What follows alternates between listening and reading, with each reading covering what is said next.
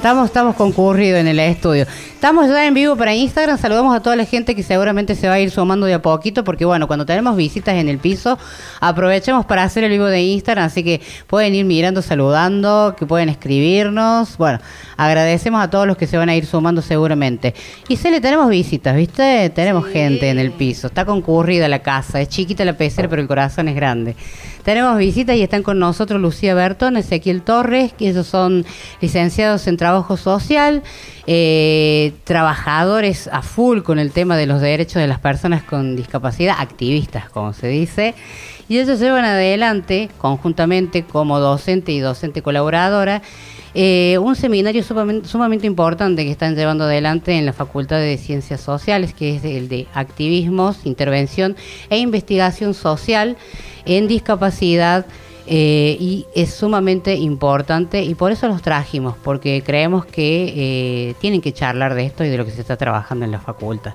Bienvenidos chicos, bienvenidos, pueden hablar.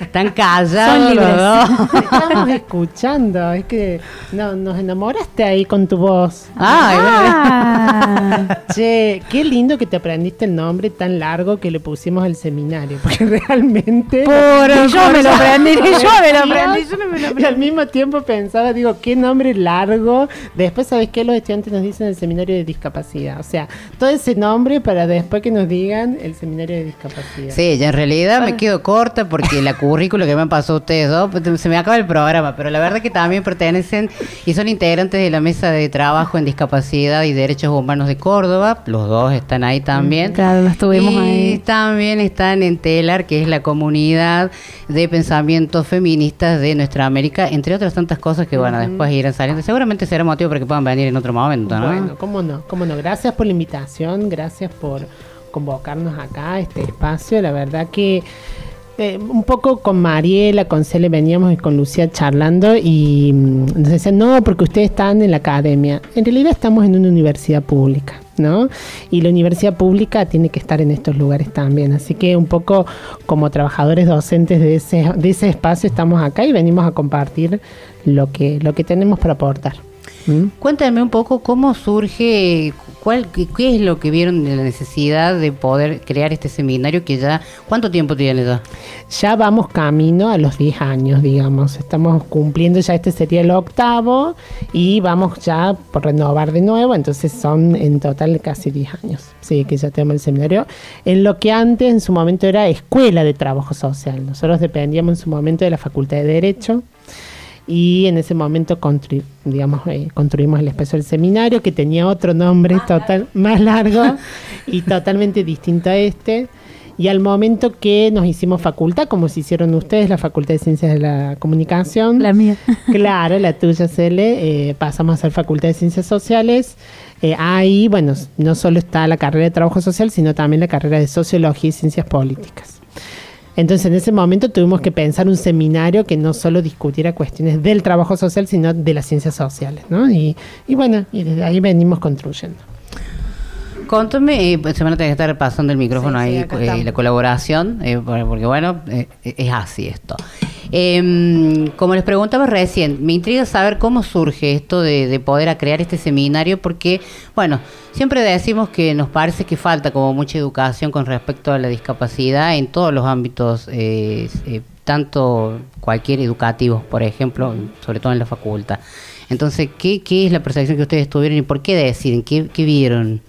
En, la facultad y dijeron, bueno, che, vamos a hacer este seminario? Básicamente, cuando nace en la Escuela de Trabajo Social, veíamos concretamente, nos encontramos en el campo profesional con colegas que de alguna manera estaban pidiendo formación específica, así lo podemos llamar.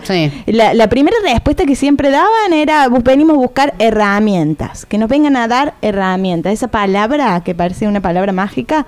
Bueno, nosotros en el seminario empezamos a decir, ¿qué herramienta estamos buscando? Porque la verdad es que podemos tener un montón de herramientas, pero si no nos hacemos preguntas más éticas, preguntas de animarnos a hablar con, los otros, digo, en esto que vos nos decías, bueno, ¿cómo, cómo accesibilizamos de alguna manera las discusiones, la formación, había otras cosas que nos inquietaban más que la idea de dar una bibliografía específica, dar conceptos, definiciones, bueno, no, a nosotros nos interesaba básicamente construir los saberes dialogando, ¿no?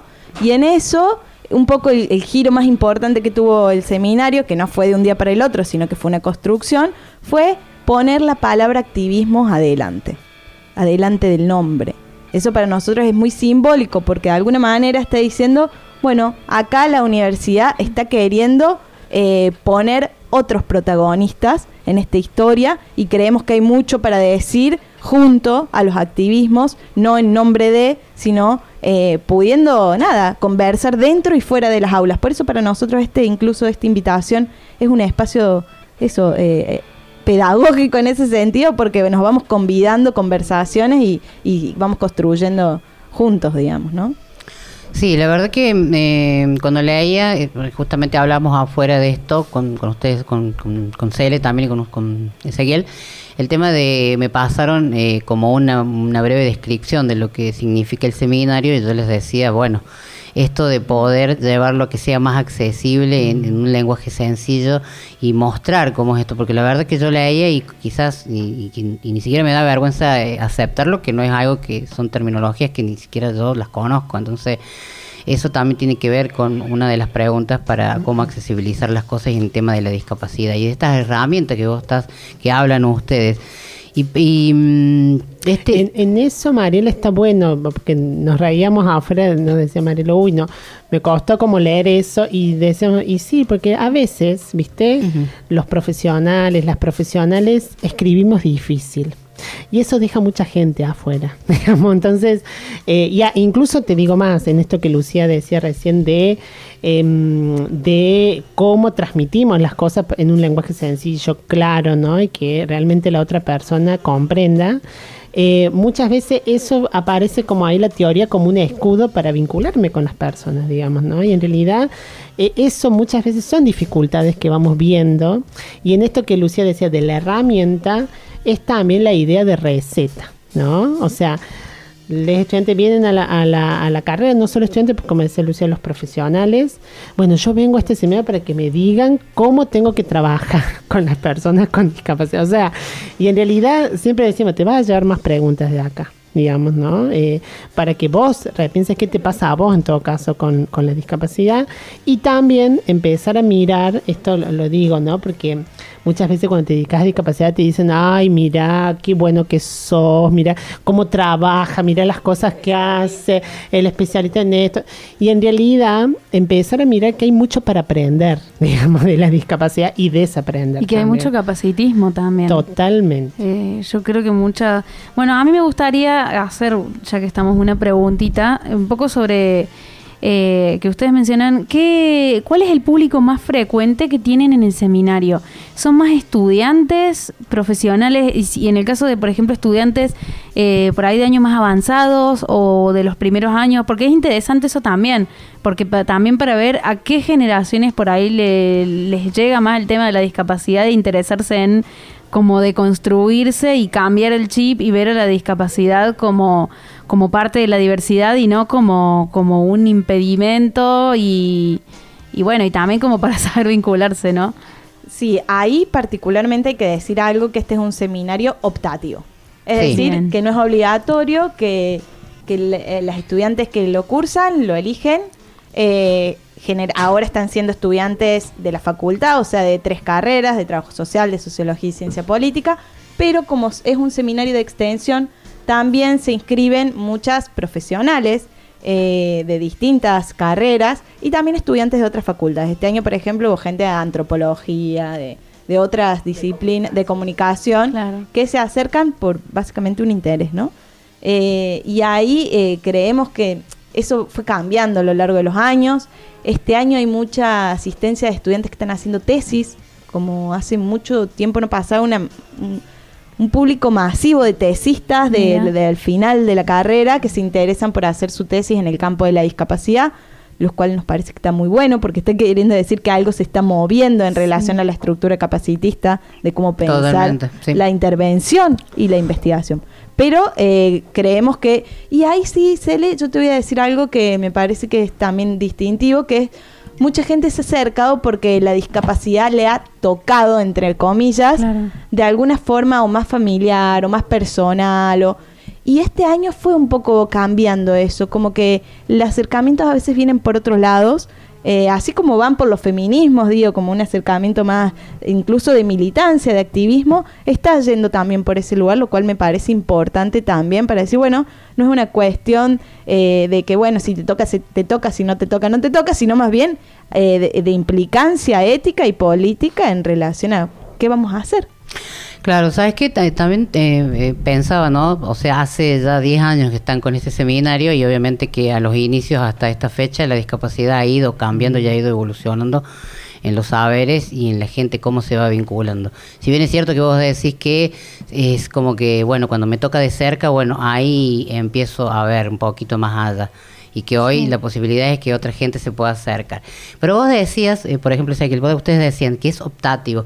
¿Por qué razón mm. discapacidad no puede ser una materia más de, la currícula de cualquier carrera para cualquier facultad? Mm. Que eso es algo lo que nosotros que trabajamos en discapacidad sentimos que es lo que está faltando. Mm. Tanto como el que eh, estudia trabajo social, tanto como el que estudia medicina, que sea una materia y que se curse como tal y que la tengan que rendir, no que tenga que ser opcional. ¿Por qué eso? Ay, mira, tu pregunta me viene así porque venía pensando a partir de lo que la Lucía decía y tu pregunta me viene a decir a, a plantearte esto, Mariela, que me parece súper interesante. Creo y creemos que hay que romper la idea de que la discapacidad es una temática.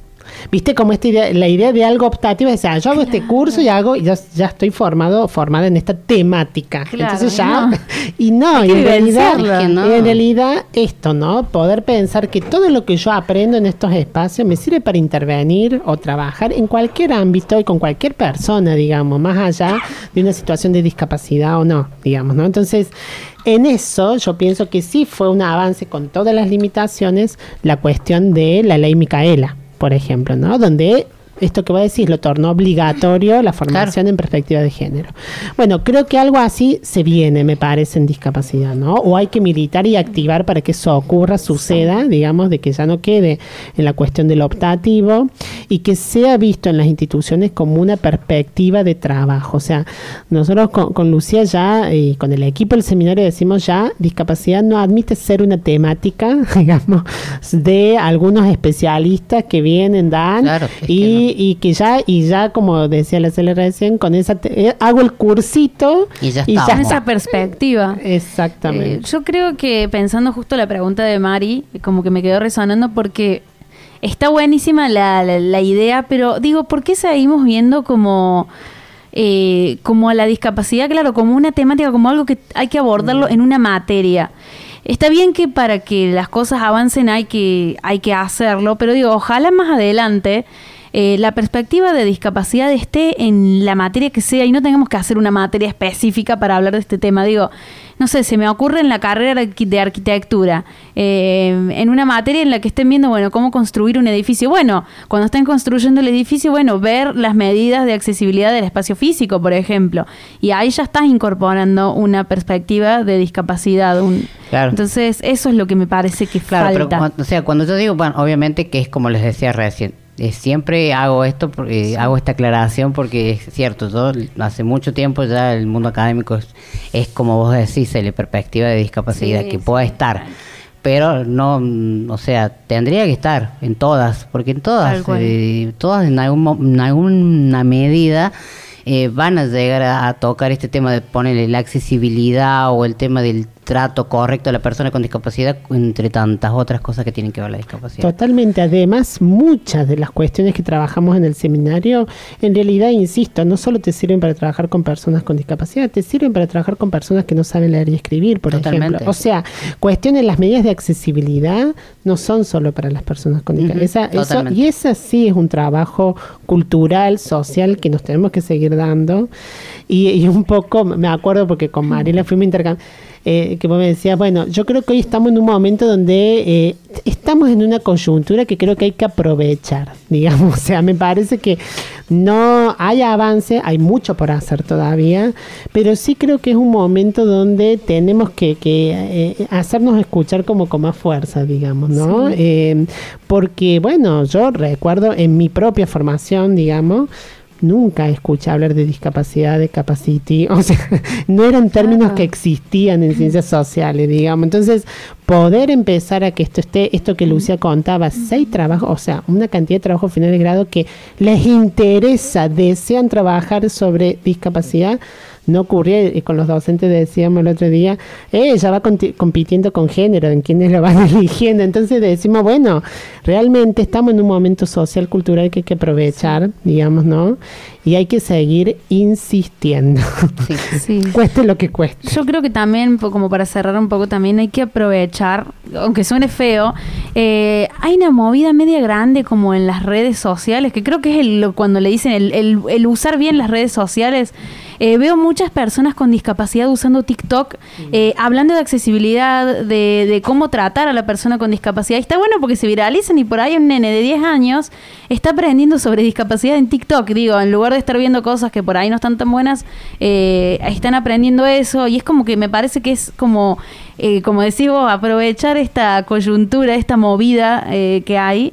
Porque siento que de esa forma, yo tengo sobrinitos, primitos que, que están aprendiendo de esa manera, entonces es genial. eh, En eso peor es nada, ¿viste? Como- So- eh, solo agregar que me parece que sí, que estoy de acuerdo con vos, Ele, pero que nosotros siempre decimos cómo hacemos que eso, esa intervención, esa lucha, esa, ese mover algo sea colectivo. claro, tal cual. Porque cuando las redes se personifican, se vuelven de una sola persona, es como que volvemos a que la cosa es de uno. Es de uno. claro. Y no, no, no creemos en esa forma de cambiar, eh, de transformación. Sí. Eh, de hecho, para nosotros los espacios colectivos son los más valiosos porque si hay algo que aprendimos de poder pensar los apoyos, es cómo nos sostenemos Claro. todas las personas, digamos. Claro. Totalmente. Sí, yo- aparte, ah. aparte entiendo y lo sigo sosteniendo en los tiempos que vengo trabajando en discapacidad, que si existen todos estos espacios porque estamos carentes de.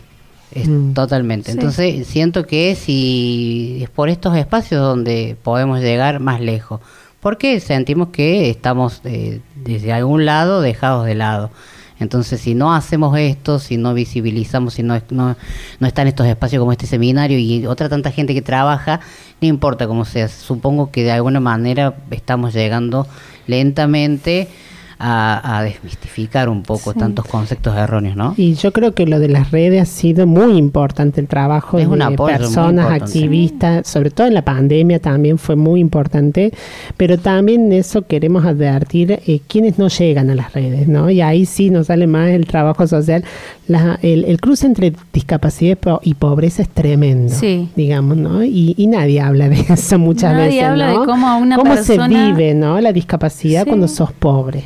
Entonces yo creo que hay, hay también hay un punto a, a seguir, y lo digo incluso como trabajador de investigador, digamos, investigador de la universidad pública, ¿no? O sea, son temas donde realmente, o cuestiones que todavía no, no estamos pudiendo, o se nos han transformado a ausencias, digamos, ¿no? Tal Entonces hay que seguir como, bueno, Profundizando. claro, total apo- apoyo y adhiero Ezequiel con eso porque también tiene que ver eso eh, estamos en una ciudad estamos urbanizados acá pero la discapacidad en los lugares donde no llegan las redes sociales donde no hay luz donde no hay televisión donde no hay conocimiento y donde no hay gente que sepa cómo orientar a la persona con discapacidad ahí tenemos un retroceso que no, no estaremos todavía pero por nosotros nos toca estamos en la urbe pero hay la Estamos gente que- como en el privilegio. tal Estamos cual. en el privilegio, pero la gente Tal que vive cual. en el interior, que vive en, los- en provincias del norte, lugares que están totalmente alejados de los... Sí.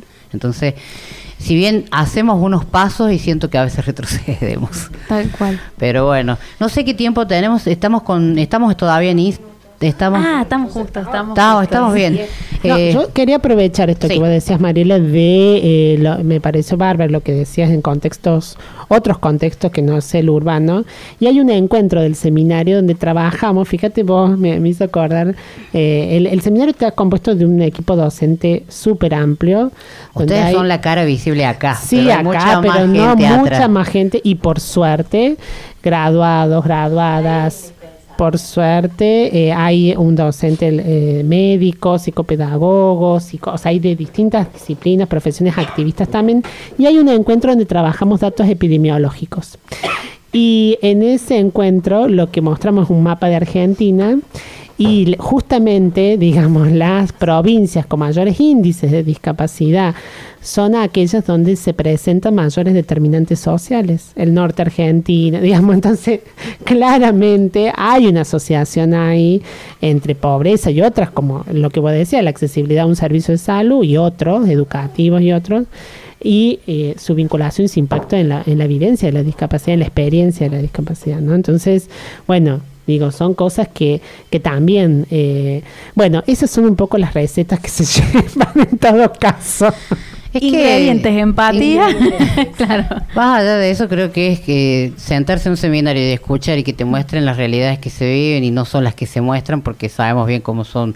Y acá eh, ya, ya, ya empieza la parte mía activista en el tema de los medios de comunicación, donde se muestra cosas que nada que ver a la realidad que vive realmente la sociedad y sobre todo el mundo de las personas con discapacidad es totalmente diferente. Así que.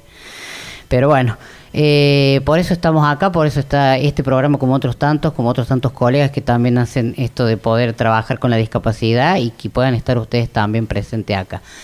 Eh, para que se para la gente que esté interesada en saber más de ustedes, cómo se pueden conectar, a dónde los pueden ubicar, cuenten por favor. Así. Y, y tenemos las redes del seminario, arroba seminario discapacidad, me parece, punto FCS, que te digo que las redes, las redes las armamos, porque bueno, hay A ver, no, pero vamos a hablar bien. dos temas de accesibilidad y redes sociales. Las redes, para mirá, que la gente las, no se haga armamos, las armamos a las redes eh, en pandemia. Porque, ¿Por qué? Viene otro tema que discutimos mucho como equipo. Eh, a nosotros nos parece que trabajar estas cuestiones requiere un espacio presencial, experiencial. Y fue una decisión nuestra como equipo docente. Eh, porque bueno, viste, sí, hago el curso virtual. No, no, no, no, no nos cerraba esa idea. La pandemia no nos dejó otra opción y ahí armamos redes de Instagram, de Facebook. Y bueno, y, y fue eso, digamos. Pero, y nos quedaron y está bárbaro. Pero bueno, lo- eh, cuando pudimos volver a lo presencial, volvimos y, y el seminario es presencial. Igualmente, eh, voy a pasar igual las redes. El Facebook es Seminario Discapacidad FCS, que significa Facultad de Facultad, Ciencias. Sociales. Y el Instagram es eh, seminariodiscapacidad.fcs. Igual quédense tranquilos que entre la semana nosotros sacamos un posteo de agradecimiento donde ponemos todas las redes, colgamos la entrevista, así también se puede compartir y visibilizar. Es eh, parte de también nuestro compromiso para que bueno puedan compartir y puedan la gente tener acceso. ¿Me querías decir algo, Cele, o estamos en tiempo? Eh, me pasaron la señal. Ah, bien. Eh, bueno, eh, saludamos a la gente que está en vivo por Instagram, espero que hayan podido disfrutar tanto como nosotros y nos parece tan poco, pero bueno, esto da motivo para que otro momento puedan volverse a llegar aquí a, a Radio Heterogénea y a distintos caminos. Eh, ¿Algún saludo en particular, Mile, que quieras algo de allá? bueno, Juli Maidana, que nos estuvo acompañando, nos mandó saludos. Ay, gracias, Juli.